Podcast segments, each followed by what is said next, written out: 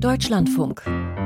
Forschung aktuell. Was sonst noch heute in der Welt der Wissenschaft passiert ist, das weiß Lucian Haas. Rotes Licht kann den Blutzucker senken. Das ist das Ergebnis einer experimentellen Studie aus den USA. Versuchspersonen wurden etwa eine Stunde vor dem Verzehr einer glukosehaltigen Mahlzeit mit einer Rotlichtlampe bestrahlt, und zwar 15 Minuten lang am Rücken. Messungen ergaben, dass ihre Blutzuckerspiegel nach dem Essen um fast 8 Prozent weniger stark anstiegen als bei Personen, die keine Rotlichtbehandlung erhalten hatten. Die Forschenden erklären dies damit, dass das rote Licht die Mitochondrien anregt, mehr Zucker zu verstoffwechseln. Mitochondrien sind die Kraftwerke der Zellen. Die Experimente wurden nur mit gesunden Personen gemacht, das Verfahren könnte aber auch bei Diabetikern eingesetzt werden um gefährliche Blutzuckerspitzen nach dem Essen zu reduzieren, heißt es im Journal of Biophotonics. Winzige Aufkleber schützen vor Produktpiraterie. Forschende des Massachusetts Institute of Technology haben kryptografische ID-Tags entwickelt, mit denen sich Produkte fälschungssicher kennzeichnen lassen. Wird der Aufkleber abgelöst, wird damit automatisch die Information vernichtet, die zur Authentifizierung nötig ist. Denn der Sicherheitsmechanismus steckt im Kleber. Diese enthält winzige Metallpartikel, die Terahertzstrahlung reflektieren. Die Reflexionsmuster dienen als Erkennungsmerkmale, sie lassen sich mit speziellen Messgeräten auslesen.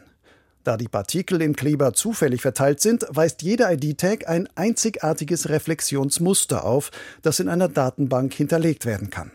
Wird so ein Aufkleber abgezogen und auf ein kopiertes Produkt geklebt, ergibt sich automatisch ein anderes Reflexionsmuster, das dann die Fälschung entlarvt.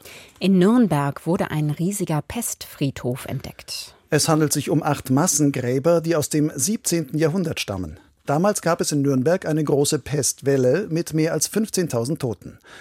Derzeit legen Experten die Knochen vieler hundert Pestopfer frei. Rund 800 Tote sind bereits dokumentiert. Hochrechnungen nach könnten dort bis zu 1500 Tote bestattet sein. Damit wäre es der größte Pestfriedhof Deutschlands, vielleicht sogar Europas. Entdeckt wurde er bei Erdarbeiten für den Bau eines neuen Pflegeheims. Thunfisch ist heute noch ähnlich stark mit Quecksilber belastet wie vor 50 Jahren. Und das, obwohl in vielen Ländern die Quecksilberemissionen in diesem Zeitraum deutlich reduziert werden konnten. In Tiefen von mehr als 50 Metern unter der Meeresoberfläche ist noch viel Quecksilber vorhanden.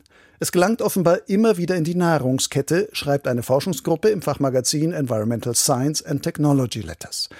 Für ihre Studie hat sie die Quecksilbergehalte in knapp 3000 Muskelfleischproben verschiedener tropischer Thunfischarten bestimmt. Die Proben stammten aus dem Zeitraum von 1971 bis 2022. Als Raubfische stehen die Thunfische an der Spitze der marinen Nahrungsnetze. Durch das Fressen belasteter Kleinfische und Krebse reichern sie Quecksilber besonders stark an. Drei Verhaltensweisen verringern das Risiko für ein Reizdarmsyndrom. Und zwar nicht rauchen, viel Bewegung und mindestens sieben Stunden Schlaf pro Nacht. Das berichtet ein Forschungsteam aus Hongkong im Fachmagazin Gut. Für die Studie werteten die Forschenden die Gesundheitsdaten von 60.000 Menschen aus. Die Frage war, welche Faktoren eines gesunden Lebensstils das Auftreten eines Reizdarmsyndroms reduzieren oder ganz verhindern können. Den Ergebnissen zufolge senkt die Kombination aus Nichtrauchen, viel Bewegung und ausreichend Schlaf das Risiko um bis zu 40 Prozent. Das waren die Meldungen mit Lucian Haas.